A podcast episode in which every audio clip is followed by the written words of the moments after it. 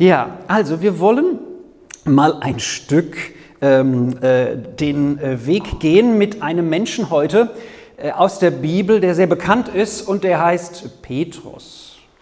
Und äh, vielleicht eine der bekanntesten Geschichten mit ihm heute anschauen.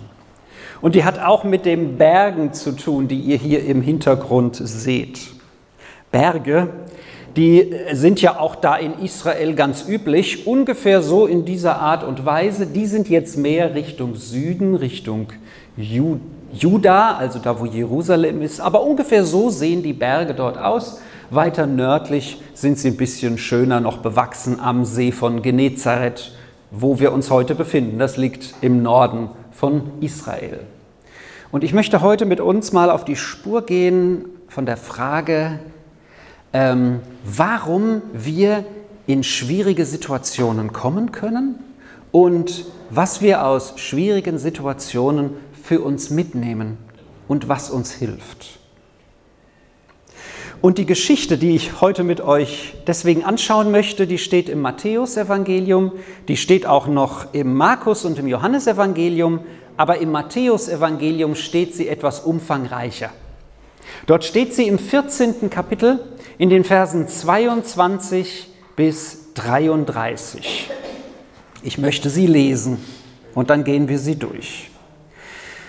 Gleich darauf drängte er seine Jünger, Jesus, ans, ins Boot zu steigen und ihm ans andere Ufer vorauszufahren, während er die Leute entlasse. Matthäus 14 Abvers 22. Vorher war die Speisung von 5000 Männern plus Frauen plus Kindern. Also danach, nachdem das geschehen war, eines der boah, größten Wunder, kann man sagen, im Neuen Testament, drängt er die Jünger ins Boot zu steigen und wegzufahren. Und als er die Leute entlassen hatte, also dann die 5000 plus Frauen plus Kinder, stieg er auf den Berg, so einen, wie wir hier sehen, können wir uns vorstellen, um ungestört zu beten. Am Abend war er allein dort. Das Boot aber war schon viele Stadien, also das war ungefähr schon zwei Kilometer vom Land entfernt, als es von den Wellen hart bedrängt wurde, denn der Wind stand ihnen entgegen. In der vierten Nachtwache kam er zu ihnen, also Jesus. Er ging über den See. Als die Jünger ihn auf dem See gehen sahen, erschraken sie, weil sie meinten, es sei ein Gespenst, und sie schrien vor Angst. Sogleich aber redete Jesus mit ihnen, Seid getrost, ich bin es fürchtet euch nicht. Petrus aber entgegnete ihm, Herr, wenn du es bist, so heiße mich über das Wasser zu dir zu kommen. Er sprach, komm. da stieg Petrus aus dem Boot und er konnte auf dem Wasser gehen und ging auf Jesus zu. Als er aber den Wind spürte, fürchtete er sich und als er zu sinken begann, schrie er, Herr, rette mich. Sogleich streckte Jesus seine Hand aus, hielt ihn fest und er sagt zu ihm, du Kleingläubiger, warum hast du gezweifelt? Und als sie ins Boot stiegen, legte sich der Wind. Die aber im Boot waren, fielen vor ihm nieder und sagten, ja, du bist wirklich Gottes Sohn. Boah, was für eine Geschichte. Ich könnte mir vorstellen, dass der ein oder andere von euch schon eine Predigt über diese Geschichte gehört hat. Vielleicht sage ich heute also nichts Neues. Aber diese Geschichte ist so außergewöhnlich, dass wir sie uns heute doch noch mal wieder anschauen können. Denn auf dem Wasser zu gehen, wer von euch ist schon auf dem Wasser gegangen?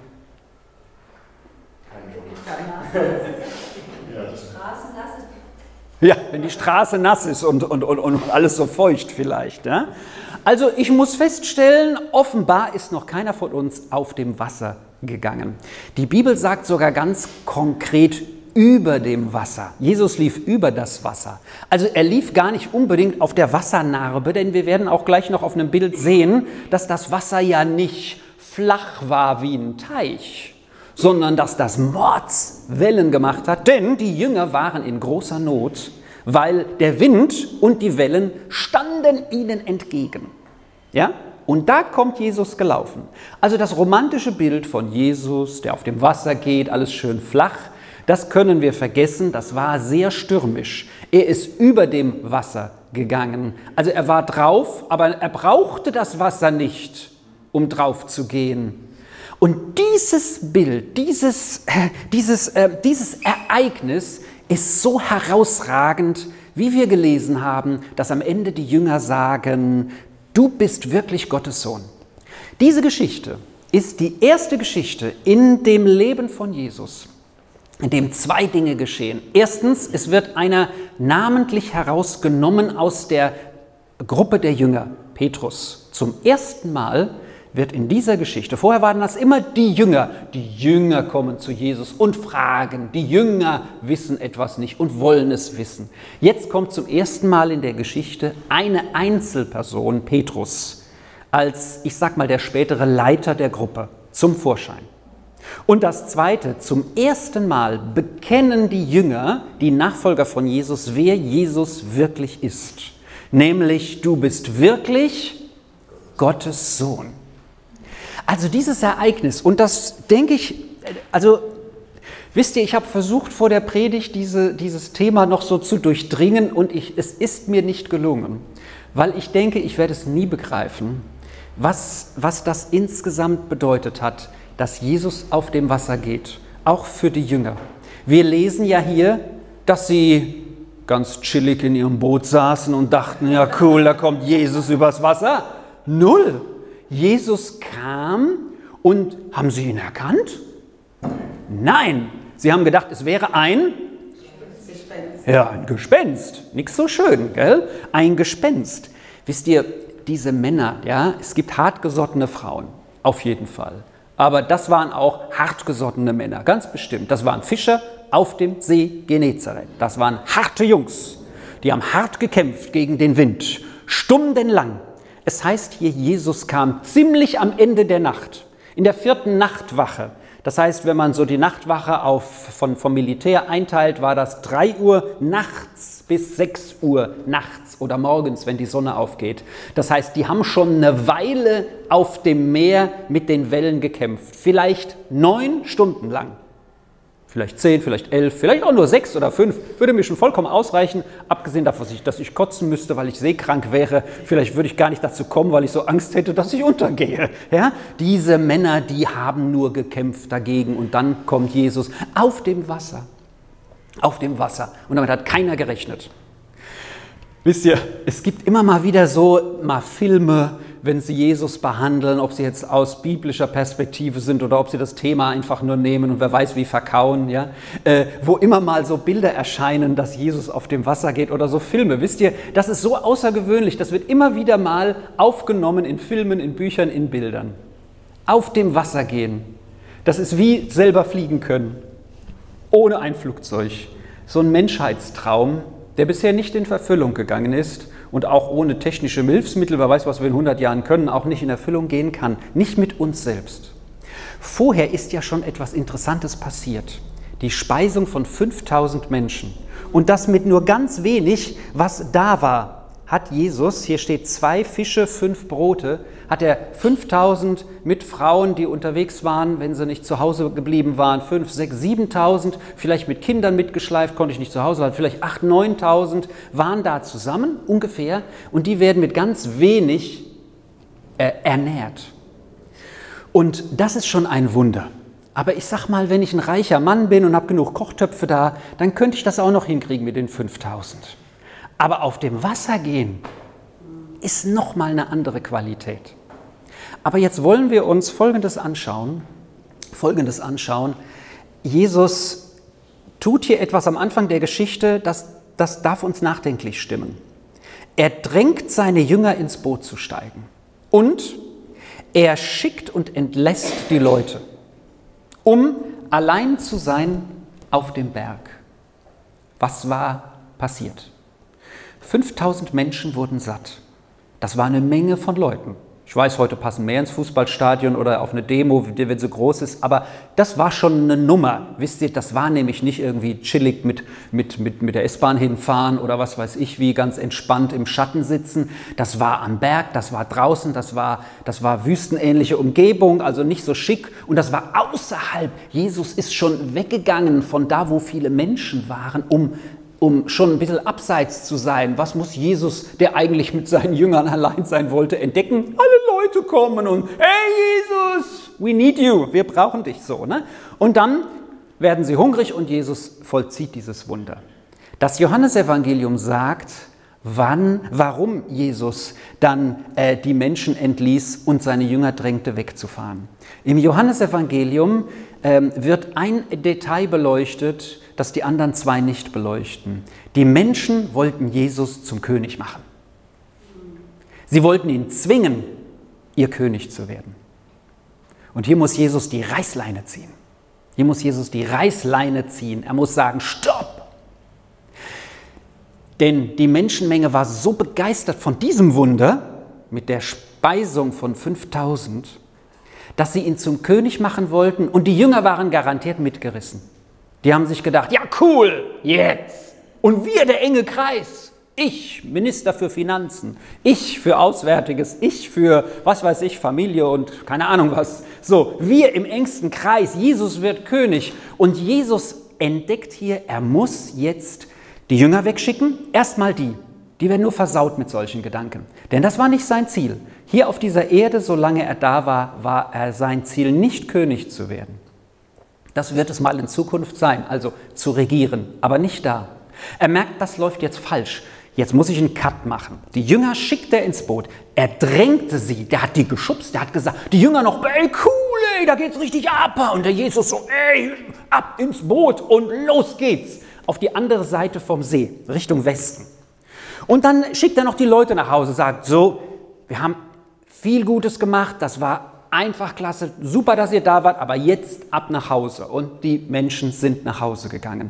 Und Jesus geht alleine auf den Berg, um zu beten.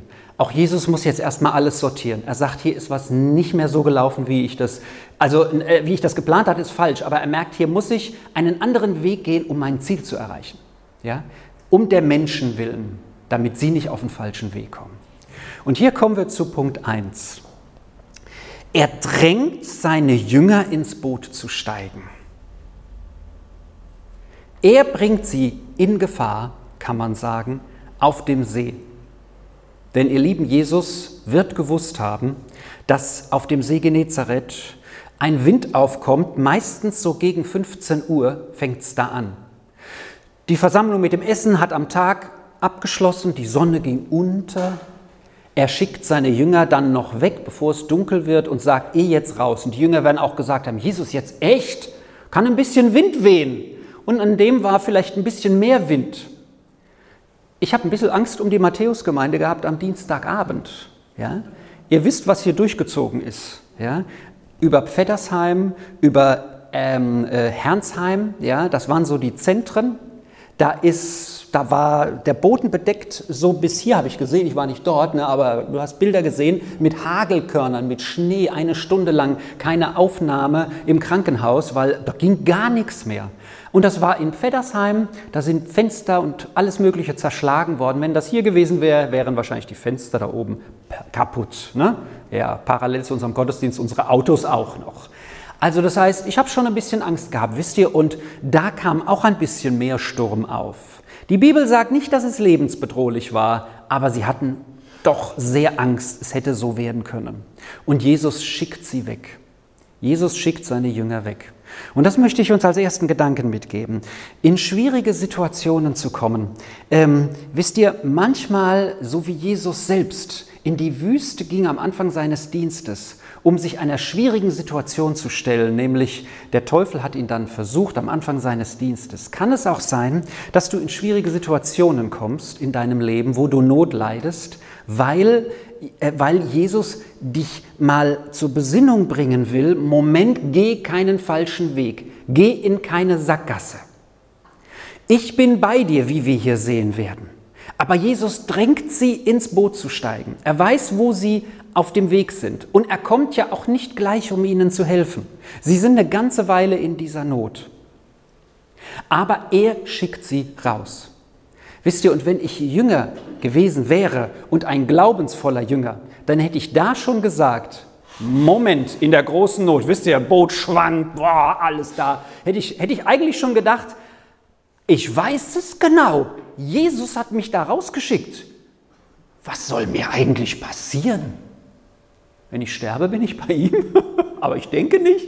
Ich denke nicht, Jesus hatte Trainee-Programm, Trainingsprogramm mit seinen Jüngern. Er hatte was vor mit denen. Da war die Chance, dass sie jetzt gleich sterben würden, nicht so hoch, würde ich mal sagen. So, aber wisst ihr, diesen Glauben, den prüft nun Jesus auch. Also Jesus schickt sie weg. Und ihr seht manchmal, vielleicht wisst ihr das auch in eurem Leben, vielleicht kennt ihr das auch. Ähm, es gibt Wege, die führen obwohl sie erstmal über blumige Wiesen gehen, in eine Sackgasse. Dann ist Schluss. Erstmal sieht vielleicht alles schön aus, aber dann merkst du, da geht es nicht weiter. Kennt ihr solche Bilder auch oder vielleicht Ereignisse auch in eurem Leben?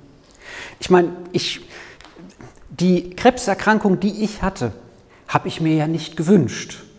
Und warum sie geschehen ist, ja, ich habe so meine Schlüsse im Nachhinein, warum ich krank geworden bin, für mich selbst persönlich. Aber ich weiß, was ich daraus alles mitgenommen habe. Eine größere Stabilität in meinem Leben, Freude am Leben, ähm, Einsatz auch in dem, wo ich weiß, Jesus lässt mich noch leben, da hat er doch was mit mir vor. Also es hat mir einiges gegeben. Vielleicht wollte Jesus rechtzeitig, ich weiß es nicht. Wisst ihr, äh, Jesus, Gott schickt uns keine Krankheit. Ja?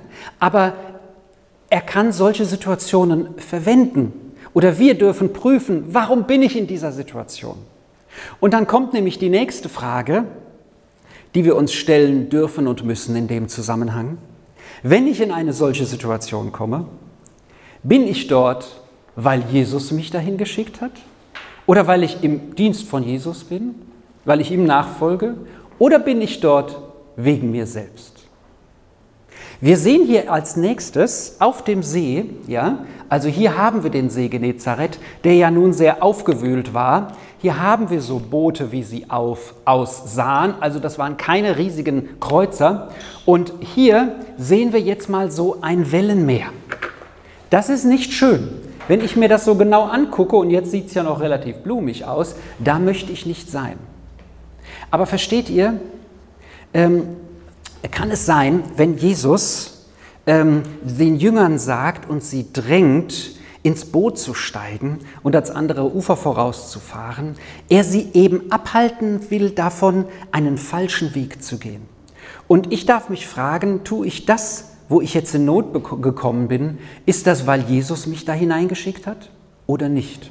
Petrus, der wird dann im Laufe dieser Geschichte fragen, Jesus, wenn du es bist, befiehl mir, zu dir zu kommen. Und Jesus sagt, komm. Ich frage euch, was wäre passiert, wenn Petrus einfach aus dem Wasser gestiegen wäre und hätte gedacht, ich laufe jetzt mal zu Jesus hin? Ich gehe davon aus, er wäre untergegangen. Aber auf das Wort von Jesus hin. Zu wissen, ich bin im Willen Jesu, wenn er das Wort sagt, gehe ich über dem Wasser. Und vielleicht kennt ihr noch irgendjemanden, der auch mal übers Wasser gegangen ist, aber für mich ist diese Geschichte jetzt einmalig. Also ich würde es jetzt nicht versuchen, ich brauche es auch nicht unbedingt. Aber Petrus tut hier etwas, das ist außergewöhnlich. Wisst ihr, vorher hat Jesus schon gesagt, folgt mir nach, glaubt, ja? Und er wird noch sagen, die Werke, die ihr tun werdet, die werden sogar noch umfangreicher sein als die, die ich tue. Und Petrus sagt jetzt, Punkt 1, Jesus hat uns rausgeschickt. Punkt 2. Das ist Jesus, der da auf dem Wasser kommt. Also muss ich das doch auch können. Aber er fragt Jesus. Und dann darf er und wird er auf dem Wasser gehen. Und ihr wisst, wie die Sache endet. Jesus zieht ihn aus dem Wasser raus, weil er offenbar kurz bevor die Strecke zu Jesus vollendet ist, in Zweifel kommt. Aber er ist offenbar schon ziemlich weit gekommen. Wisst ihr, wenn wir in schwierigen Situationen sind, Jesus kommt nicht gleich, sagt uns diese Geschichte. Er sagt nicht, es wird alles gleich so blumig sein, sondern er kommt zur rechten Zeit. Amen. Zu den Jüngern. Und er zieht Petrus aus dem Wasser heraus, als der anfängt zu versinken. Und jetzt habe ich noch eine Botschaft für uns, die finde ich natürlich auch wichtig. Ob wir nun im Willen von Jesus etwas tun oder nicht, er ist da für uns. Denn er liebt uns, ob wir einen Fehler machen oder nicht hatte ich letztens ein Gespräch mit einer älteren Frau, die, die so schön blumig erzählen kann. Und dann sagt sie so, ja, da war ich letzt im Kino und dann habe ich einen Film gesehen und der Film war total schlecht. Ich weiß gar nicht, was für ein Wort sie benutzt hat. Der Film war gar nichts, ja? Reise. So. Und da habe ich mir noch Gedanken gemacht über den Film und warum ich nicht rausgegangen bin vorher. Und dann bin ich zu Hause und plötzlich sagt der Heilige Geist zu mir, ich habe dich auch gar nicht in den Film geschickt. Wisst ihr? Und ich habe so gelacht, das werde ich noch jahrelang behalten, diese Geschichte. Ja? Weil sie hat erkannt, das war doch ich, der mir die Probleme eingebrockt hat. Ja? Versteht ihr? Und ähm, auf der anderen Seite vom Pferd zu fallen, ist ja immer zu sagen, Herr, mache ich das jetzt richtig, mache ich das falsch? Wisst ihr, so gelähmt durchs Leben zu gehen, ich mache lieber nichts, weil wenn es falsch ist ne, und so weiter, versinke ich gleich. Nee, nee, nee, nee. Wisst ihr, dafür ist Gemeinde und Gemeinschaft da, dass wir uns da auch beraten können, miteinander sprechen können und auch sagen können, okay, hier haben wir das Wort Gottes, die Bibel, die gibt uns schon Anweisungen, was gut und falsch ist. Ey, wenn du lügst, wenn du stiehlst und hast ein schlechtes Gewissen, ha, wenn du Ehebruch begehst und hast ein schlechtes Gewissen, ah ja, also wen wundert's, hoffentlich hast du es, ja? Dann gibt's immer noch einen Rückweg zu Jesus, hoffentlich auch zu deinem Ehepartner. Aber, wisst ihr, wir kommen bei manchen Dingen selbst in die Probleme. Durch uns. Aber es kann auch sein, und dafür ist diese Geschichte ein Beispiel, Jesus will uns abhalten, auf falschen Wegen zu gehen oder uns neu auszurichten und zu sagen, Jesus, ähm, ich habe jetzt kapiert durch diese Situation, dass äh, der vorige Weg falsch war. Ich will mich neu ausrichten auf dich. Ich will mich neu ausrichten auf dich. Und damit wir nicht zum Beispiel dabei stehen bleiben, wie die Menschen damals zu sagen, Jesus ist König, oder nur, wie eine Religion es tut, Jesus ist Prophet, das ist schon schön. Aber die Wahrheit über Jesus ist, Jesus ist Sohn Gottes. Und das hätten die Jünger nicht verstanden durch dieses Ereignis, in das sie kommen durch die schwierige Zeit. Also eine schwierige Zeit. Es kann sein, Jesus schickt uns hinein um uns etwas zu lehren, um uns etwas beizubringen. Es kann sein, wir sind selber die Verursacher und auch Jesus ist gnädig und führt uns da heraus. Aber wir sehen hier zwei Beispiele, wo Jesus auffordert zu mutigen Schritten. Und hier haben wir ein Bild, wisst ihr, ich habe so kitschige Bilder über Jesus auf dem Wasser gesehen, die wollte ich euch nicht zeigen, weil die machen nur, ne? aber das hier fand ich richtig schön, richtig schön. Jesus sagte, komm, da stieg Petrus aus dem Boot und ging über das Wasser auf Jesus zu. Ihr seht links das Boot. Und ihr seht rechts einen größeren Menschen und einen, der schon so halb versunken ist. Dieses Bild ist so ein schönes Bild für mich, weil es für mich den größten Frieden ausdrückt, den man haben kann. Der Sturm ist noch da. Er wird gleich verschwinden, wenn Jesus mit ins Boot steigt. Also wir dürfen auch Phasen der Ruhe mit ihm haben, ohne diese Stürme außen herum. Aber der größte Frieden in diesem Sturm ist rechts die Person, die die Hand reicht und Petrus aus dem Wasser zieht, der schon fast sein Ziel erreicht hat. Und das darf uns den größten Frieden geben. Das ist ein großes Friedensbild für mich, Mehr als das, wo nur bunte Blumen blühen und Bienen von einer zur nächsten fliegen. Wo alles schön ist und die Sonne scheint. Denn der größte Frieden ist der, der sich beweist in größter Not. Und den dürfen wir hier erleben. Sogleich streckte Jesus seine Hand aus, hielt ihn fest und er sagt zu ihm, du Kleingläubiger, warum ist Petrus da hineingegangen? Es gibt zwei Arten von Zweifel, die wir haben können. Ein Zweifel, das ist der Zweifel, wenn wir auf dem Weg zu Jesus sind und sagen, ist das mit Gott richtig, ist das falsch? Im Grunde suchen wir dann Gott und das war auch mal in meinem Leben so. Diese Zweifel begegnet Jesus gerne. Aber hier haben wir einen Auftrag von Jesus, einen Befehl, komm zu mir auf dem Wasser. Und Petrus versinkt und bekommt die Note 5, 4, 6. Also in Deutschland sind das schlechte Noten, gell? Du Kleingläubiger. Ich möchte mal uns lesen, was im Jakobusbrief darüber steht. Ähm, er bitte aber im Glauben, ohne zu zweifeln, denn wer zweifelt, gleicht den Wogen des Meeres, die vom Wind gepeitscht und dahin und dorthin geschlagen werden. Ein solcher Mensch bilde sich ja nicht ein, er werde vom Herrn etwas empfangen. Er ist ein Mann mit gespaltener Seele, unstet und haltlos auf allen seinen Wegen. Jakobus erstes Kapitel. Die Verse mag ich nicht. Ich mag schöne Verse. Aber das ist auch so ein Vers, der genau dazu passt. Zweifeln sollen wir nicht wenn wir uns im Willen von Jesus befinden, gar nicht. Und konkret geht es hier bei Jakobus darum, wenn es jemandem um Weisheit fehlt, der erbitte sie von Gott und Gott wird sie ihm geben. Also das ist zum Beispiel eine feste Zusage. Du darfst Gott um Weisheit bitten für deinen Lebensweg, für eine Entscheidung. Und Gott hat, Jesus hat gesagt, er gibt dir die Weisheit. Er gibt dir die Weisheit. Hat er zugesagt. Ob du viel IQ hast gemessen da oben oder wenig, ist total zweitrangig. Er wird dir die Weisheit geben. Aber das Beispiel ist hier, wenn Jesus, wenn du im, auf dem Weg von Jesus bist, und dafür haben wir Gemeinschaft hier auch in der Gemeinde. Wenn du auf dem Weg mit Jesus bist und darin stärken wir uns und darin helfen wir uns gegenseitig, wenn man sich helfen lassen will, natürlich miteinander, dann dürfen wir das erleben, was auch das Motto ist.